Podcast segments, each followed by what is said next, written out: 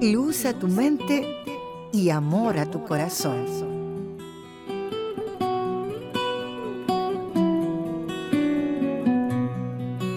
Leemos en la Biblia, donde hay amor, no hay miedo. El amor perfecto echa fuera el miedo. ¿Qué significa esto?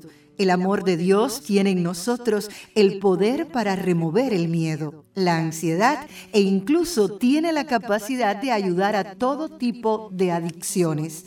Mucha gente piensa que con solo la fuerza de voluntad podemos salir de duras situaciones y es cierto, debemos aplicarla siempre, pero no es el único recurso que tenemos.